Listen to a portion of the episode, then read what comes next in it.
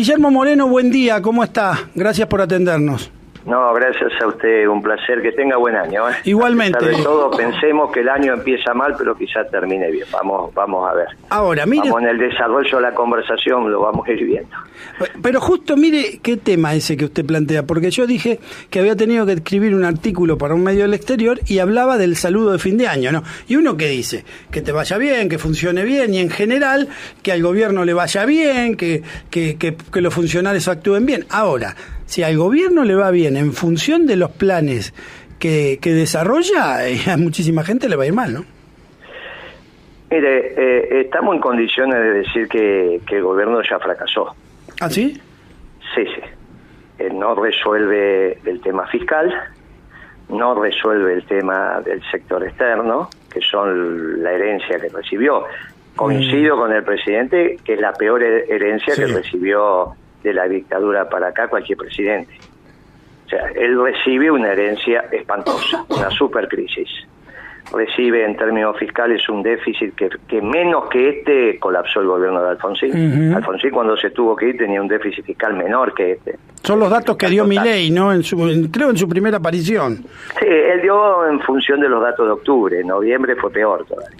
El déficit fiscal total en noviembre fue de más de 17 puntos del PBI medido contra el, el, lo facturado en noviembre, digamos, el PBI de noviembre. Uh -huh. eh, él lo hizo en función de los datos que tenía en ese momento, que eran los de octubre. Y el tema, y el sector externo, que fue el que colapsó al gobierno de la Rúa, también eh, estamos, estamos muy mal. Por eso todos los cepos que hay. O sea, que tanto lo fiscal como lo externo, que determinaron una supercrisis, él lo hereda, es un desastre, pero agrava la situación. Por eso podemos decir que esto fracasó. Agrava la situación porque hizo pedazos los ingresos populares, claro. con, con, con, los precios de la comida, hizo un desastre, ahora vienen los servicios, es un desastre, un desastre. Y, y, y, después lo agrava también con el decreto de necesidad y urgencia porque hizo pedazos muchas empresas. Claro. A la mayoría del capital es la primera vez que veo que un gobierno se tira contra el capital.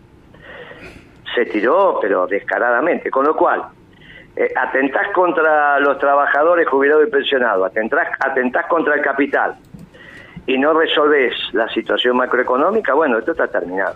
Ahora, Guillermo, Ahora, se tiene se tiene que terminar en paz y en orden, ¿no? Esto fracasa Ese es el tema. en paz y en orden. Es que sí. planteé el sábado en el programa, yo con, con sectores muy críticos, inclusive con dirigentes sindicales que hablé, de gremios fuertes como la UON y otros, pero yo decía, claro, porque hay que te, si, si va mal la gobernabilidad, la república, la nación, el sistema, ¿no? Eso también debe ser una preocupación de cuál debiera ser este, la salida o el cambio. Mire, eso corresponde a cada fuerza política. Yo puedo hablar en, repre en representación del espacio que tenemos dentro del movimiento nacional justicialista nadie puede hablar en nombre del peronismo hoy, ¿no? Claro. Yo puedo hablar en, en, representación de un sector del peronismo. Bueno, para nosotros hay que prepararse para gobernar, para el buen gobierno, para que no pase lo que pasó en el 19, uh -huh. que parecía que el objetivo era ganarle a Macri. Nunca para el peronismo el objetivo puede ser llegar al gobierno. El objetivo es gobernar bien. Es la felicidad del pueblo y la grandeza de la patria no es que uno llega al gobierno y dice llegué, llega al gobierno para empezar.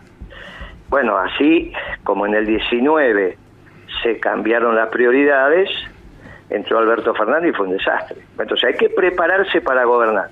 Prepararse para gobernar necesitas tiempo, necesitas tiempo. Por lo tanto, hay que dejarlo al presidente que ya fracasó, que fracase en paz tranquilo, no hay nada que ninguna resistencia para hacer. Se resiste si el gobierno pudiera ganar.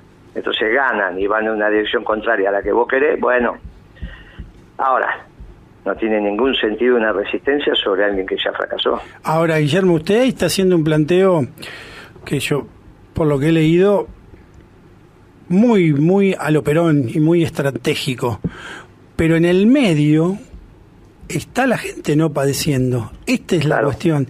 El padecimiento que, que, va a vivir mucha gente, porque también vivimos los 90, la, que empezó en el interior con el con choque allá el, obrero en, en, Tierra del Fuego, y después cada una de las ciudades donde los trabajadores públicos eran echados. En muchos casos, seguramente hay, hay cuestiones de gente que trabaja o que está mal, mal contratada o lo que sea, pero hay, hay lugares donde no hay otra salida, ¿no?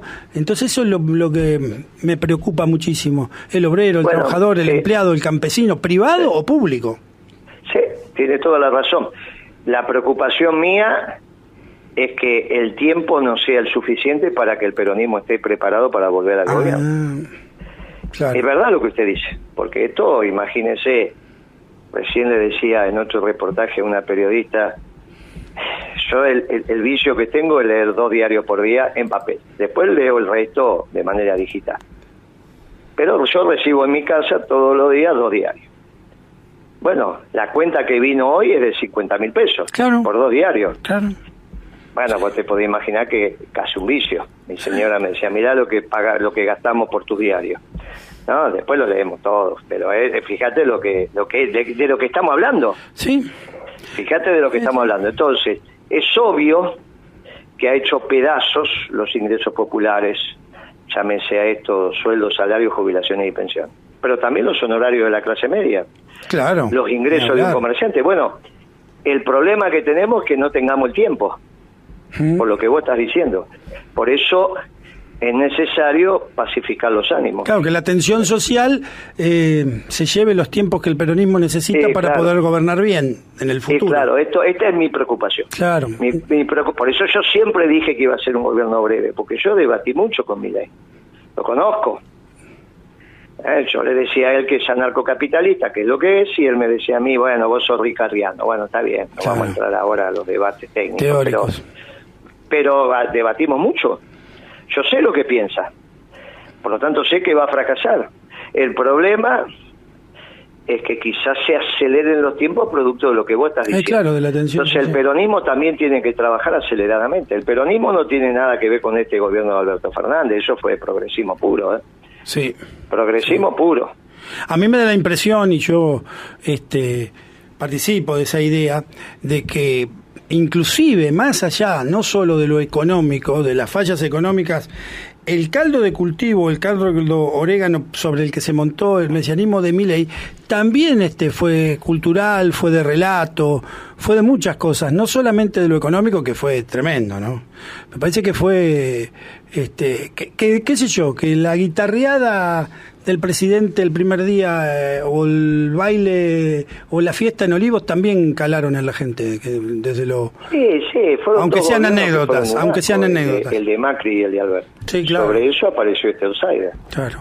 No alcanzó mi voz para decir que este gobierno de Alberto no era peronista. También se cargó de alguna manera al peronismo. La diferencia es que como hubimos varios que dijimos que eso no era peronismo, bueno, ahí quedó la brasa prendida y ahora se tiene que hacer llamarada. Ahora, es este, imposible no preguntar... Cosa que no pueden hacer los radicales, porque encima eligieron a un muchacho como Lustó, ¿no?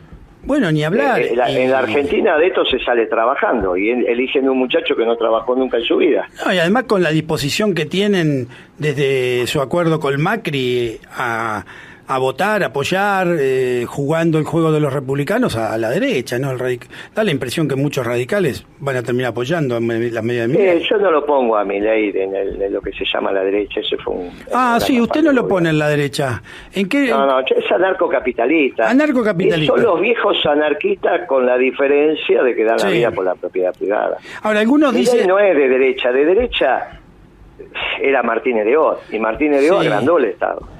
Sí, Martínez quería hacer submarinos nucleares, tanques, el famoso FAL, teníamos cohetes. Castro Madero. el Estado, no lo achicó, ¿eh? Claro. No te equivocas. Es cierto eso, es cierto, es muy la derecha, cierto. La derecha, el neoliberalismo achica el Estado. Los liberales Los liberales en la Argentina te hacían la cancha de golf de la municipalidad y lo hicieron ellos. Te hacían el, el de Colón, hicieron el Chau le prendieron fuego y lo volvieron a hacer. Estoy errado.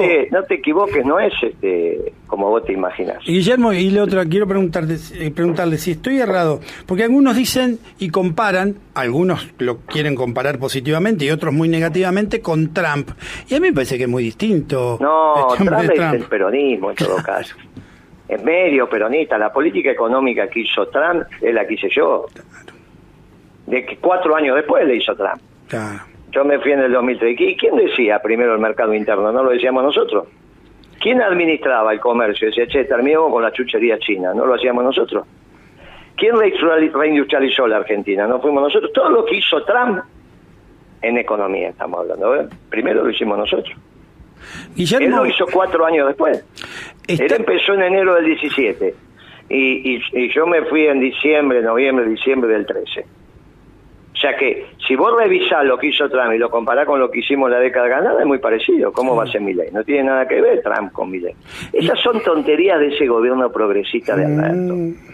que comparó a ley con Martínez de hoy, entonces lo votaron los militares. Mm, la mayoría de los militares votaron a Milei, la fuerza de seguridad también porque decían que era Martinero, y si vos le decís a los marinos que te va a dar dos submarinos nucleares, ¿qué van a votar los marinos si es lo que le prometió Martínez Después terminaron votando un anarquista, bueno, porque nadie se lo dijo. ¿Y qué puede saber un militar de lo que es el anarcocapitalismo? Mm, Guillermo Moreno, con quien le estamos hablando, eh, Cristina Fernández, ¿está en juego y hay que sumarla para el proyecto peronista? Sí, nada, no suman escúchame, no, sobra nadie. Suma, sí, tendrá su representación, estará en juego, sí, sí, ¿por qué no se va a sentar si tiene voluntad, qué sé yo?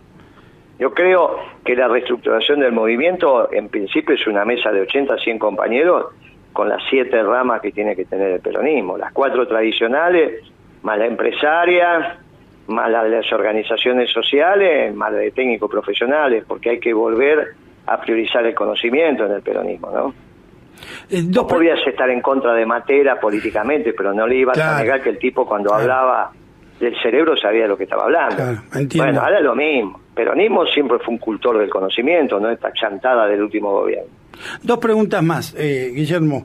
Una tiene que ver con el círculo rojo, con los sectores empresarios muy potentes, porque hablaste, se tiró contra el capitalismo, pero los grandes capitostes parece que lo apoyan a Milei. AEA se reunió el otro día, estaban todos. No, no, no, perdona que te corté, no, eso es para la foto. Ah, es para la foto.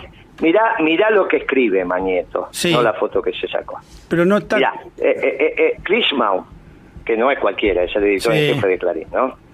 El miércoles pasado o sea, estamos, perdón, el domingo pasado, estamos hablando del, del 24, escribió, el que hizo el decreto por, por Sturzenegger ya fracasó con, con De la Rúa, ya fracasó con Macri, ahora va por su tercera estrella. Eso lo escribió Clarín, no es que lo escribí yo. ¿eh? Hay algunas cosas del DNU que daba la impresión que a Clarín no le gustarían tampoco. Bueno, por eso, cuando vos me decís, vos te pensás que Roca está de acuerdo, tenés que dejar de fabricar acero, o Madán está de acuerdo en dejar de fabricar aluminio, o las industrias automotrices está de acuerdo en que hay que cerrarlas. No, no te equivoques. Y la última. Ahora, sí hay sectores, no hay que no hay que hay sectores del capital que salen beneficiados. Claro. los terratenientes en la zona núcleo de la Pampa Húmeda. Sí, sí. La sociedad rural, bueno, eso está. La minería, bueno, puede ser. La energía, bueno, puede ser. Algunos sectores vinculados a la pesca, algunos sectores vinculados al turismo receptivo a ABC1, bueno, puede ser. Pero ¿cuánto es de la economía todo eso? No, no, en términos de capital por familia es mucho porque son poquitas familias con mucho capital. Ahora, cuando vos sumás todo ese capital contra el capital que es perjudicado, es minoritario, ¿eh?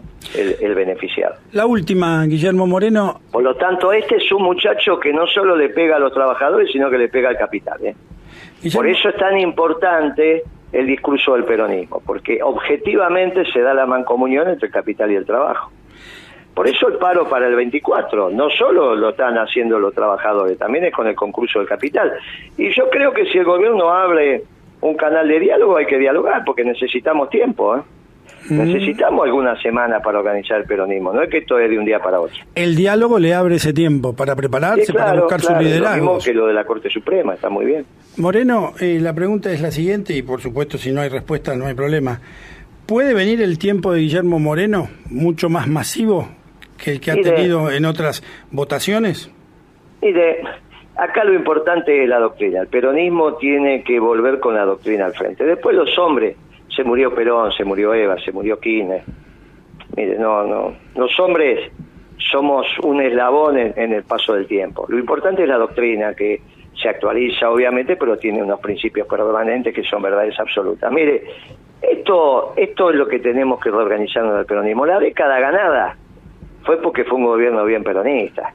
Entonces hay que volver a un gobierno bien peronista, que aparte es la única solución que hay, porque esta es la, primera vez que yo veo un presidente que dice que se sale de esta crisis vendiendo menos. Es lo que dijo el día que asumió, no, viene esta inflación, que yo, o sea, pero no hay problema, vendemos menos, pero vamos a estar mejor. Yo, imagínese, usted es empresario, le dice que va a vender menos. Contrata un consultor que dice, no, yo puedo salir de tu problema vendiendo menos. Mira vos qué gauchito. Y, obviamente los radicales, para vender más, entre comillas, eligieron a Lustó, que no sabe diferenciar un remito de una factura. los radicales no sé en lo que estaban pensando, podrían haber puesto un gobernador exitoso, un empresario, no, pusieron a Lustó. Que vos te imaginás que no tiene un callo en las manos ni de casualidad ese, ¿eh? Bueno, entonces, está claro que los radicales quedaron fuera de juego.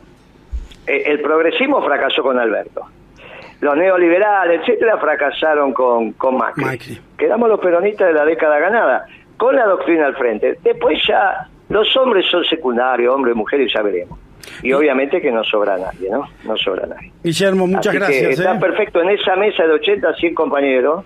¿Por qué no va a estar Cristina? Incluso, ¿por qué no va a estar Kicillof? Hay que tener cuidado con Kicillof cuando empieza a hablar de economía, porque es muy parecido a Lustó. O saca el papel.